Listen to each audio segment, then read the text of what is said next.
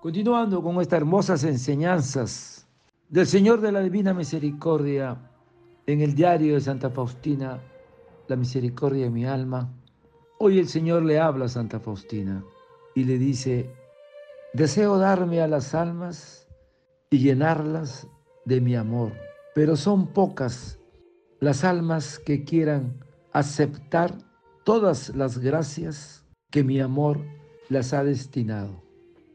Mi gracia no se pierde. Si el alma para lo cual está destinada no la acepta, la recibe otra alma.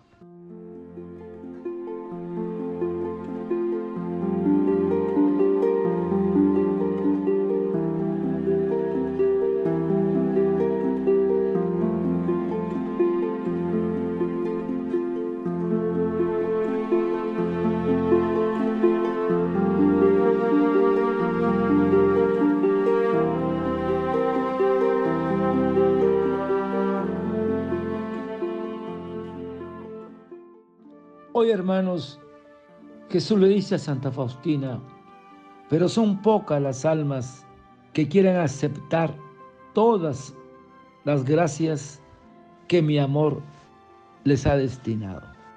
Y lo escribe Santa Faustina en su diario. Hermanos, la gracia de Dios da siempre sus frutos si nosotros no le ponemos obstáculos. Así es la semilla de la gracia que cae en las almas. No depende de quién siembra o de quién riega, sino de Dios que da el incremento a la gracia. Ahora el Señor nos ofrece constantemente su gracia para ayudarnos a ser fieles, porque la gracia, como la naturaleza, actúa por grados no podemos adelantarnos a la acción de la gracia.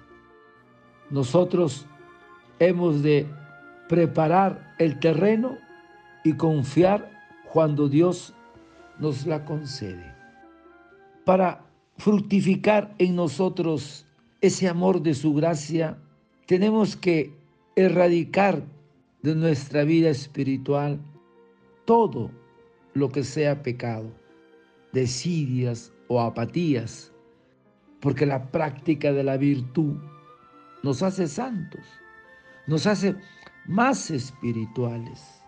Ahora, la práctica de la virtud, de la gracia, corta de raíz todos los vicios y esclavitudes que entorpecen y son obstáculo para el crecimiento de nuestra vida espiritual, para que fructifique las gracias de Dios en nosotros, tenemos que ordenar y arreglar todo el desorden espiritual en nuestro corazón que llevamos dentro de nuestros corazones. Y la pregunta es, ¿y cómo voy a ordenar mi desorden espiritual para que la gracia fructifique dentro de mí. Tienes que abrir tu corazón a la gracia, dejando que el Señor actúe en nuestra vida de acuerdo a su divina voluntad, porque es el amor de San José que nos lleva a Jesús, como la Virgen. Con la gracia de Dios, acerca a cada hombre la posibilidad de cumplir sus enseñanzas, porque el Señor nos recuerda siempre que sin mí nada podéis hacer. Ahora San Pablo también nos dice, la salvación no es obra del que quiere, sino de Dios en su misericordia. Sin embargo, la gracia no suprime la libertad. Somos nosotros quienes queremos y actuamos. El hombre puede revertir a la gracia y hacer estéril el deseo divino. Y por último, la respuesta libre a la gracia de Dios debe hacerse en el pensamiento, con las palabras y con los hechos.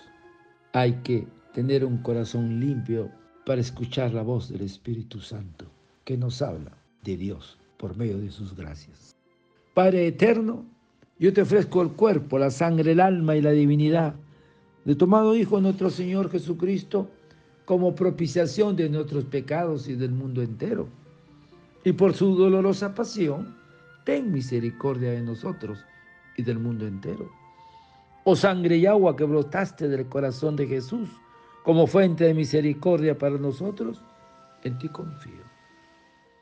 Desearte un lindo día y que el amor en su misericordia te colme de sanación a ti y a toda tu familia. Que Dios te bendiga y te proteja. Amén.